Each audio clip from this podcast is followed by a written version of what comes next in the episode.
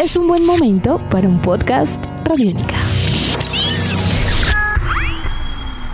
Podcast Radiónica. La magia de una buena conversación. Profe, buenas tardes, buenos días, saludos a toda la gente desde donde se escuchen. Un placer siempre estar acá con ustedes. Una cita con el profe. Ponte a pensar.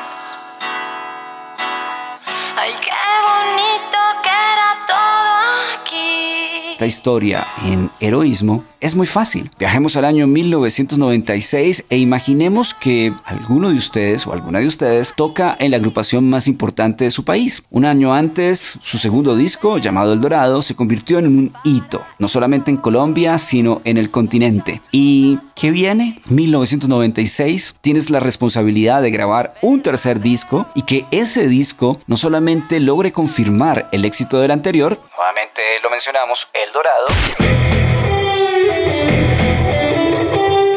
sino crear también una historia propia y poderosa. En 1996, Andrea Echeverry y Héctor Buitrago lograron presentar La Pipa de la Paz. No solamente el disco después del Dorado, sino un disco con una personalidad y quizá con muchas pistas de lo que sería el sonido aterciopelado de final de siglo XX e inicio de siglo XXI. Bajo la producción de Phil Manzanera, Andrea Echeverry, Héctor Buitrago lograron una obra maestra de la música colombiana.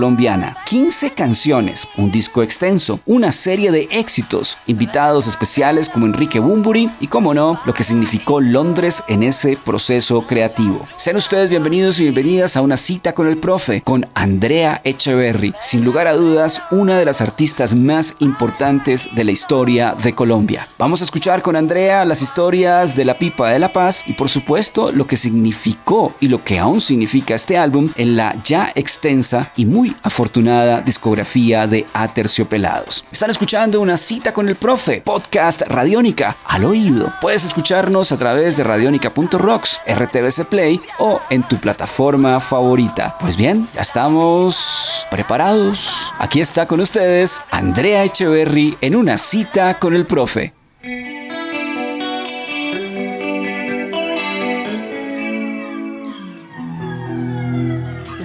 La conjunción de los planetas. Sean ustedes bienvenidos y bienvenidas al mejor y más feliz salón del mundo. Esta es la clase radiónica que ustedes pueden ver a través de Canal Institucional y, como no, a través de Radiónica. Temporada 2021 con una invitada soñada, quizá una de las artistas más importantes que ha tenido Colombia en las últimas décadas, vigente, aún con un futuro gigante y sin duda alguna una persona inspiradora, una persona de un gran talento, de una gran sensibilidad y un pensamiento completamente único. Andrea, bienvenida a la clase radiónica y bueno, hace poco estábamos con Radiónica realizando las 50 de Terciopelados y nos quedamos cortos de la calidad de las canciones de Terciopelados revisando disco por disco, disco por disco y llegamos a la siguiente conclusión porque hoy vamos a hablar de un álbum que fue publicado en 1996 y por supuesto otras historias. El primer disco de los Aterciopelados es un golpe de calidad, es disruptivo, es incómodo. El segundo se convierte en un éxito para el continente, se convierte en un fenómeno, en una filosofía de vida, pero analizábamos que el tercero era el más difícil. La pipa de la paz era muy difícil porque era no solamente conservar esa rebeldía, esa disrupción, el éxito que significó El Dorado, sino darle un salto de calidad a la banda y se logró. Andrea, bienvenida a la clase y hablemos de 1996, los días y los meses antes de la pipa de la paz. ¿Qué hay? ¿Qué más? y la pipa de la paz, pues eso fue, es que eso fue una, una época muy tremenda. Y mm, la pipa de la paz tuvo que ver directamente con que nosotros le abrimos conciertos a todo el mundo. Entonces fuimos, fuimos abridores, teloneros oficiales, eh, por un lado de Soda, fuimos de Caifanes, y luego fuimos de Héroes del Silencio. Entonces estábamos buscando un productor para la pipa y Don Phil Manzanera, que además pues de ser músico de Roxy, de tener un estudio en Londres, hablaba español porque es hijo de una, de una señora pereirana y fue a Madrid a escucharnos cuando le abrimos a Héroes. Y entonces ahí se arregló el, el- pues la idea de, de grabar ese disco allá con Don Phil. Pues imagínense, o sea, nosotros salimos de tocar por ahí como, como en un lavadero, porque ni siquiera era en un garaje. Y después irnos a grabar un disco a Londres, o sea, esto era como una locura.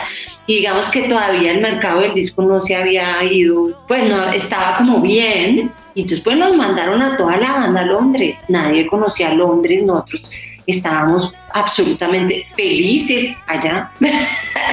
Cambiamos nuestro vestuario, íbamos a conciertos, yo vi a Bjork por primera vez en vivo. No, eso fue una época así, pero súper bonita. Y Don Phil es el mejor de los productores, es un bacán. Y, y, digamos, él no es muy como técnico y como muestra a ver qué cambio y qué no, sino que era como una cosa de darnos confianza, de hacernos sentir bien y, y como sí, con, con confianza de hacerlos relajados. No, una cosa así, muchos recuerdos súper bonitos de la pipa de la paz de Don Phil Manzanera, de Virginia Waters, se llamaba el, el lugar donde estábamos, y cogíamos el tren y íbamos a Londres más chévere.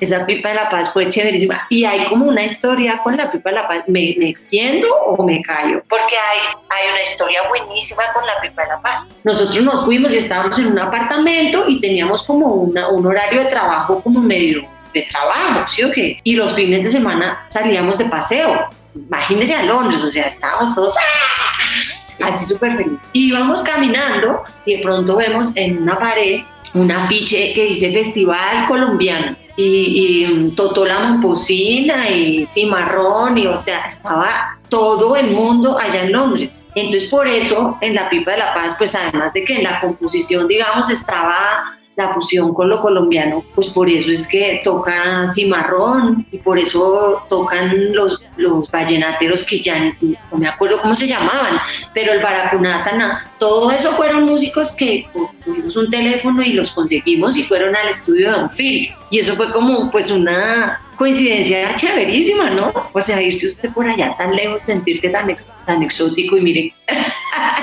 ahí estaban todos los compas, estaba chéverísimo y pasamos buenísimo, memorable, totalmente.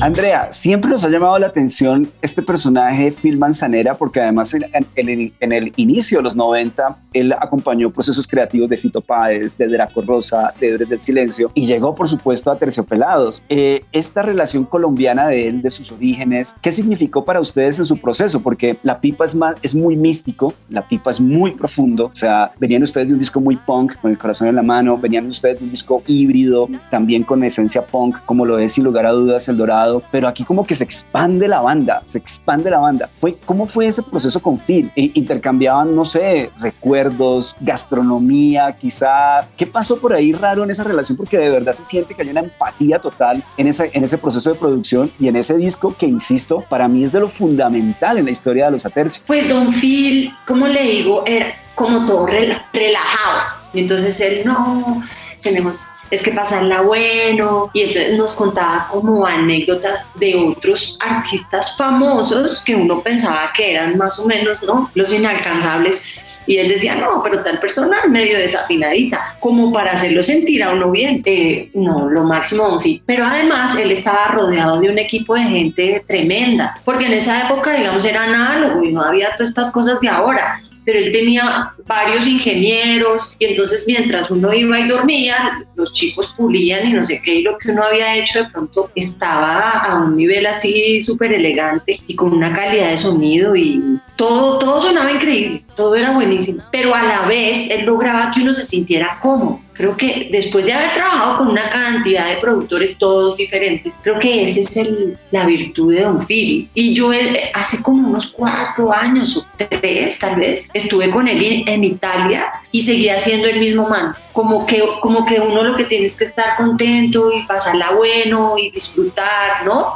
Pues porque en el mundo de la música hay mucha gente que está pensando en otras cosas. Yo misma, o sea, yo soy lo menos disfrutona del mundo. Yo soy toda histérica y quiero que todo esté perfecto y me oigo desafinada y doy alaridos. Él, él tiene otra onda, él tiene una onda súper bonita y súper relajada y eso logró que en un momento como el de la pipa queso, como su merced dice, era un momento muy exigente porque habíamos salido de florecita rockera y de no sé qué y ahora, bueno, muestre a ver y él logró que el momento no fuera difícil. Hay otros productores que lo hacen de sentir a uno es mal y no, inseguro y ay, porque no soy espineta.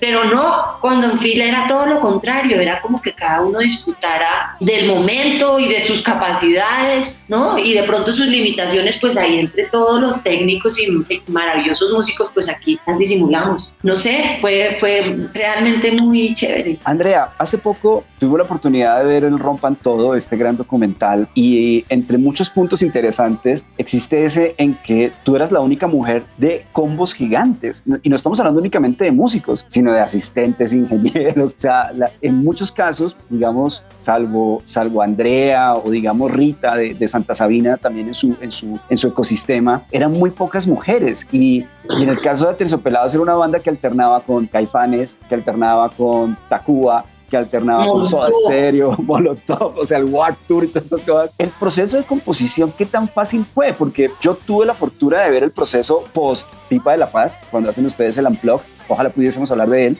ese proceso de, del rock en español en la mira del mundo, porque fue una época 95-96 donde éramos el centro del mundo, y ser Andrea definitivamente la única mujer de todo el parche. O sea, ¿cómo fue ese acercamiento de composición? Porque fue literalmente un disco compuesto en un momento en el que ustedes iban a mil, sin duda alguna.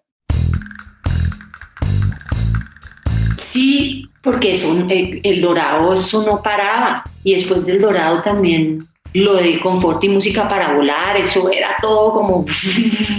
y pues lo compusimos por ahí en los huequitos, porque yo no, no éramos así de hoteles y ven y componemos en el hotel como, como uno ve, sino más bien en los huequitos en la casa. No, pero, pero también recuerdos de ensayarlo, de ensayarlo con toda la banda, de que cuando llegamos a tocarlo donde Don Phil no lo sabíamos perfecto, porque eso depende, ¿no? Hay discos que su merced no toca en general, uno no toca los discos sino hasta después de hechos porque muchas veces son como un experimento de estudio. Y entonces, pues su merced tiene unas ideas y no sé qué, y ahí prenden todos los aparatos y empiezan a pasar cosas, ¿no? Como pudo ser, por ejemplo, Caribe. Entonces, también este tiene mucho de banda que está toque, que toque, que toque, ¿sí o qué? Que eso fue lo que le pasó a Terciopelados. Eso era toque, que toque, que toque. Entonces, estábamos todos también, digamos, con un nivel de, como de entrenamiento eh, duro. Y estábamos también Sí, con esa tocadera.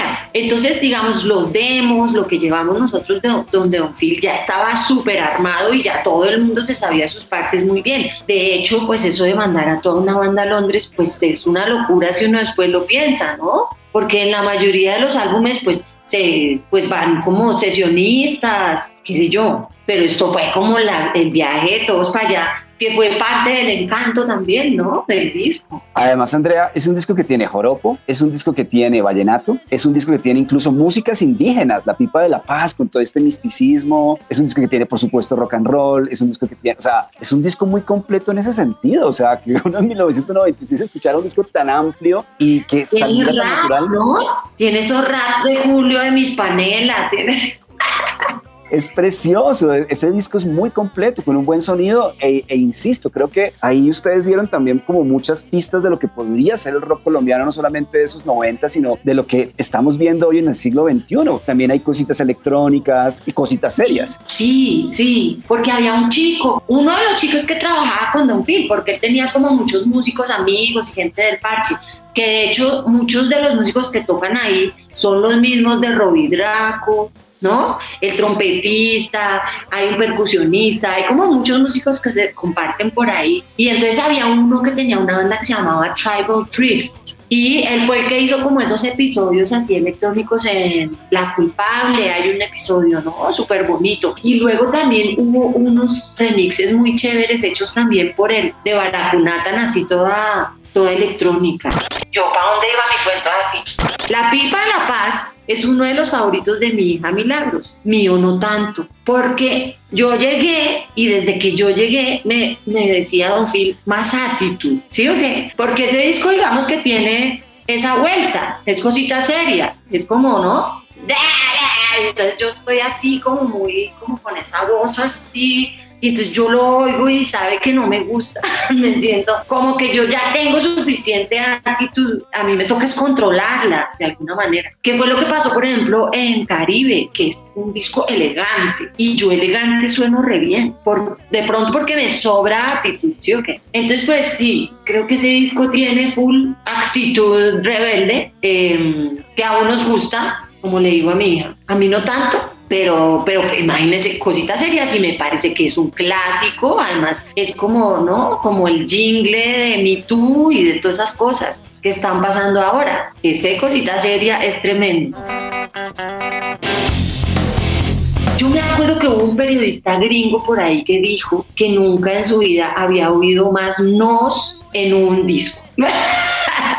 no dañaré mi silueta como un bebé, no, no sé qué, no, estábamos así en, estábamos arrevolverados. Andrea, ya estamos eh, entrando al final de la entrevista, eh, estamos haciendo un viaje en el tiempo y tengo que hablar de dos, de dos detalles que me parecen importantes. Hay un penúltimo que sí tenemos que hablar sí o sí, pero aparece el, el confort y música para volar de, de, Soda Stereo. O sea, creo que es uno de los hitos más grandes de la historia del rock colombiano, tener a nuestra gran artista pues interpretando una de las canciones más grandes de la historia del rock en español, como es En la Ciudad de la Furia, pero también aparece el homenaje a Queen con Play the Game, que hacen ustedes una versión preciosa. ¿Qué significa ese momento también en la vida de Andrea? Porque, porque aparece Soda Stereo, aparece Andrea en un primer plano con la banda más grande del continente. Además de ello, eh, quizá, y lo digo sin ningún problema, una de las dos o tres, si no la mejor versión del homenaje a Queen ¿Qué significó ese, ese momento? Porque fue también un golpe de calidad y de confianza incluso para los músicos colombianos. Nosotros estábamos como muy lejitos, como que de pronto, si bien teníamos bandas importantes como Compañía Ilimitada, como Kraken, como Estados Alterados, nos hacía falta comernos el cuento por la circunstancia que haya sido. Ese, ese, esa participación con Soda y esa participación con Queen es parte justamente de ese proceso de ustedes de ser una banda universal.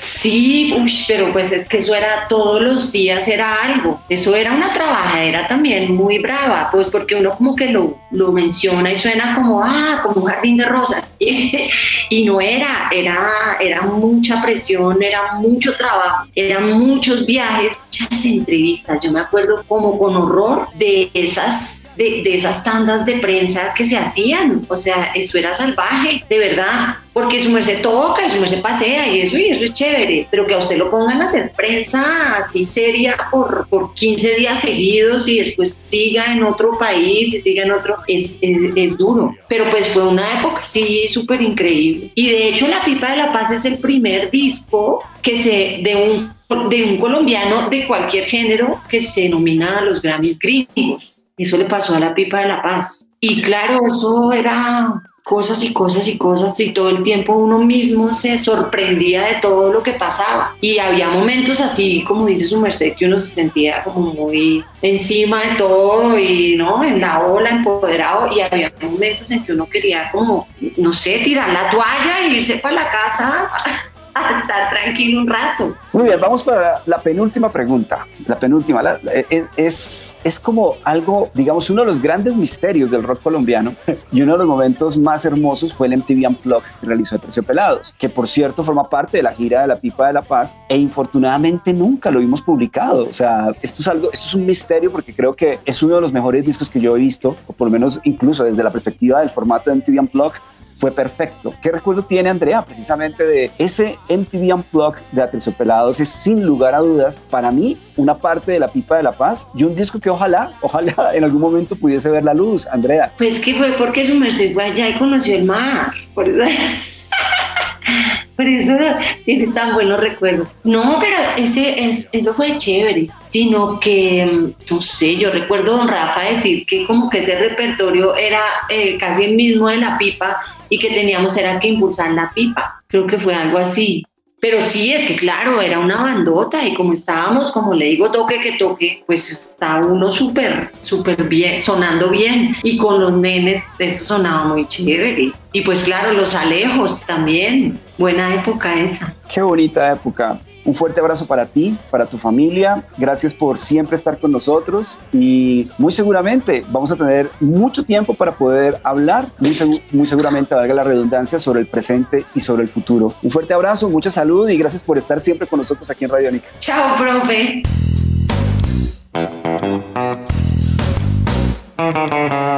Escuchábamos a Andrea Echeverry en una cita con el profe. Las 15 canciones de una historia en 1996, tercer disco en estudio de los Aterciopelados y una pipa de la paz que se quedaría como uno de los discos más importantes de Iberoamérica en los 90. Muchas gracias a Andrea siempre por todo, por cada palabra, por cada sonrisa y por cada rebeldía. Jairo Rocha, el maestro de maestros en toda la producción de este espacio. Mi nombre es Álvaro González Villamarín, arroba profe astronauta. Esta es una cita con el profe, podcast Radiónica. Al oído, pueden escucharnos a través de radiónica.rocks, RTBC Play o en tu plataforma favorita. Nosotros aquí también salvamos el mundo.